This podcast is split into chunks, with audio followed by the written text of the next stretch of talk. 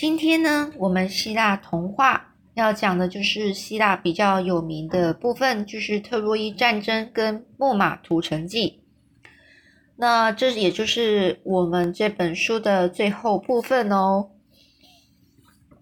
那这个特洛伊战争呢，其实跟我之前有讲过一本书叫《木马屠城记》呢，是差呃差不多的内容啦哦，就是就是说。呃，木我之前讲的那一本《木马屠城记》是比较细节比较多，细就是比较故事比较细。那你听得到，你比较了解是是里面内容呢是比较细节的部分。那这部分呢，它是比较简略的，会说的特别快。所以如果假设你听不太懂，那没关系，你可以去看那个《木马屠城记》那本书，或者是你可以听回去听。呃，我其他的那个故事是《木马屠城记》的那一个故事。那今天我先就开始讲这篇简略型、简略版的喽。好，那现在故事开始喽。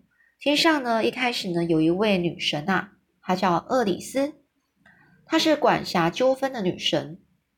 嗯，但是呢，其实我是觉得希腊童话，你看他的他们描述神啊，都是。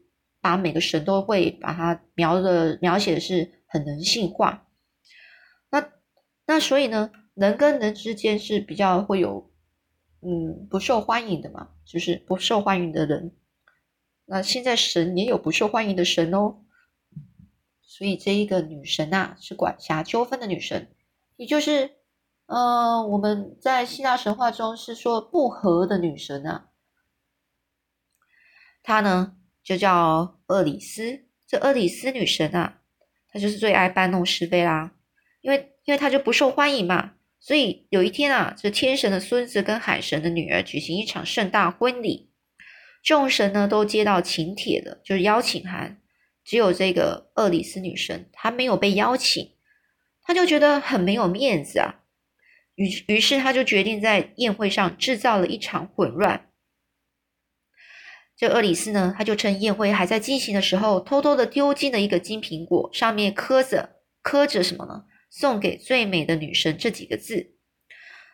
而这每个女神一看到，马上啊，就开始抢了起来了。就抢到最后呢，剩三位女神抢的最厉害的，她们就是天后希拉、智慧女神雅典娜跟爱神维纳斯。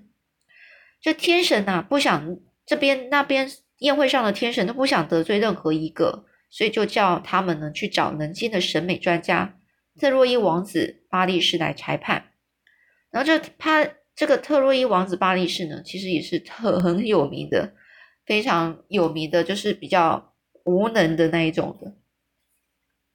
所以呢，这三位女神就找到了这个巴利士啦。他就看他一副优柔寡断、寡断、优柔寡断，就是说他就很难去决定，就是。你问他什么，他就会觉得啊，好难决定，这个好吗？好像是这个也好，这那那个也好啊，就很难决定，这叫优柔寡断。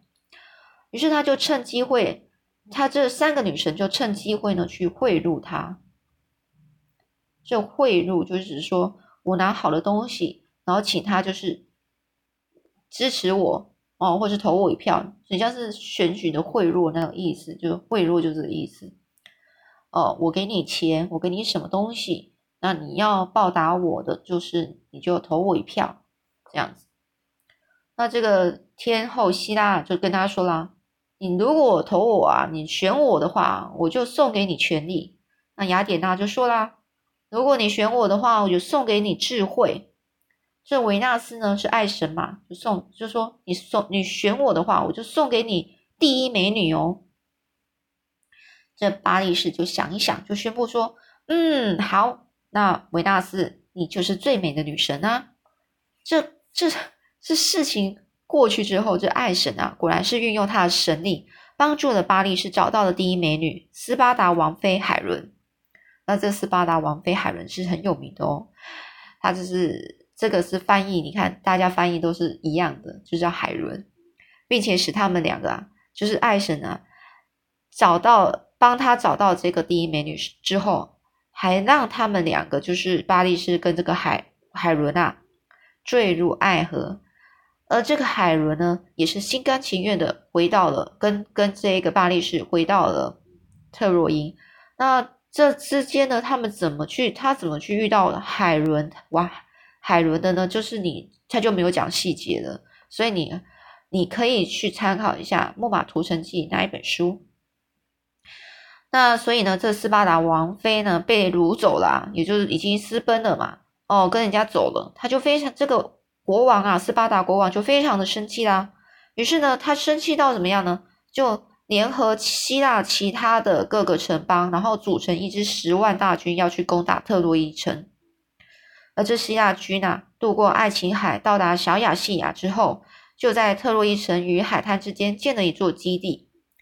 那这个希腊军呢，他在渡过爱琴海道的时候，这边也有一个细节，一个故事哦。一开始是不是那么顺利的？但是怎么样后来变顺利呢？这也是细节的一个小故事。那希腊军呢，向来是以强大闻名，但是特洛伊城呢，也是十分坚固啊。那为什么特洛伊城那么坚固呢？也是有一个小故事哦。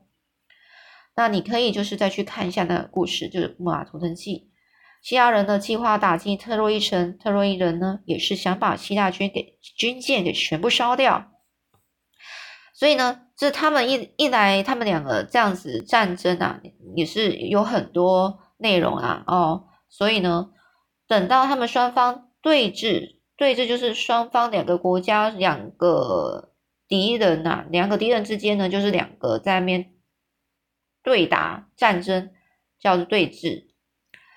多久呢？九年之久，但是呢，到最后还是怎样？没有分出胜负哦。到第十年，这个希腊军队攻打了临近特洛伊的一些城镇的时候，得到了一些不少的战利品跟美女。所以他们希腊军啊，就是认为是，就是那他们呢是怎么样呢？就是只要你打仗有功的功劳的那些将士呢，你就可以分享到一些俘虏来的一些美女。俘虏就是你去。呃，那个，呃，你去打仗，打打一个国家嘛，那个国家输了，那里面的平民百姓呢，有一些就是好的，你就想要把他抓过来，美女就是像类似这样，把他抓过来，那个那一个人就是这个动作叫俘虏，俘虏来的，那有可能就是变成奴隶啦。那希腊军的统帅啊，亚基米伦呢，他分到一位叫做克莱西斯的美女。这这个克莱西斯啊，他的父亲是特洛伊城中侍奉阿波罗神的祭司。这位祭司带来的大批的礼物，想把女儿赎回去。赎回去就是说，我想拿东西给你，例如说是金钱或是礼物，很很很名贵的礼物去给你，然后你呢把我要的东西还我，这叫赎回。哦，本来属于我的东西，然后还给我。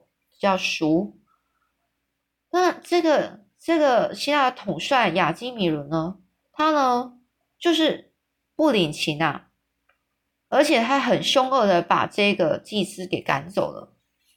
那这个祭司呢，他就也很难过又很生气，就跟这个阿波罗神祷告说，来就是来替这替他报仇啊。这阿波罗啊，他就怎样，就将。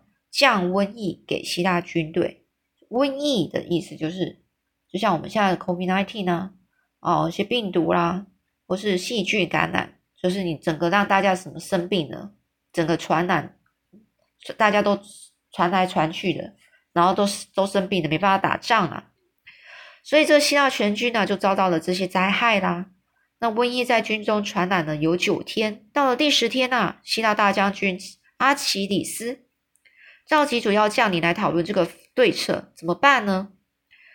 所以呢，这个军中有自己的祭司，所以呢，当时候的人，古时候的人啊，其实不管是哪一个西方或者是东方，不管是哪一个地的人，其实都还是有一种就是信仰神明啊，然后信仰那种不可思议力量的那一种那一种的情况啊，哈，所以呢。军中有自己的祭司哦，他就宣布宣布了这个瘟疫啊，为什么会有瘟疫呢？是因为这个亚亚这个统帅，这个希腊统帅亚基米伦他得罪了阿波罗神啊，而为了要解除瘟疫呢，亚基米伦呢这个统帅必须把那个美女克莱西斯释放回去。这亚基米伦呢，他在不得已的情况之只好呢就释放了克莱西斯。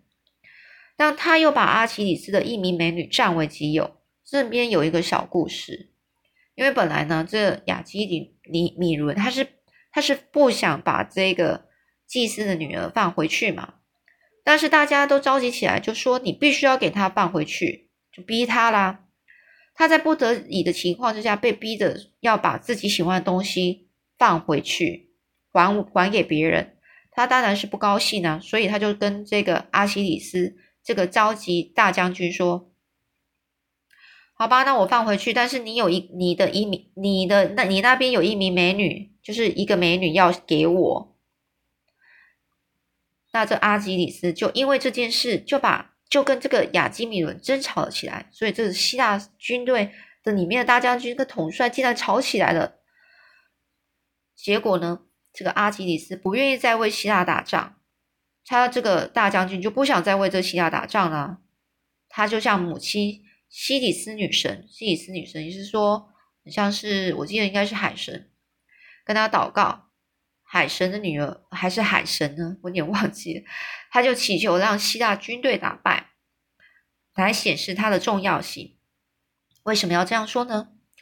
因为阿基里斯呢，他就认为自己是大将军嘛，你们没有我不行。我又我现在就是要很生气，就是跟跟我妈说，就说我就跟那个女生，我妈妈祷告，干脆就让希腊军全部打败。打败之后呢，他就认为我很重要，没有我不行，一定会过来求我。所以这个女神呢，就去跟请求宙斯呢帮忙。那这边有一个小故事哦，宙斯其实是是站在哪一个国家呢？是在站在希腊呢那一边呢，还是特洛伊城呢？哦，这边也是一个小小的插曲哦。但是这里面没有特别讲啊，哦，就所以说请请求宙斯帮忙。那不久呢，这瘟疫停止了，而这个统帅亚基米伦呢，马上下令全军要去。可以开始攻打特洛伊城了。那这个特洛伊城的军队当然是奋勇应战希腊军呐。那之后呢，又是怎么样呢？我们下次再说喽。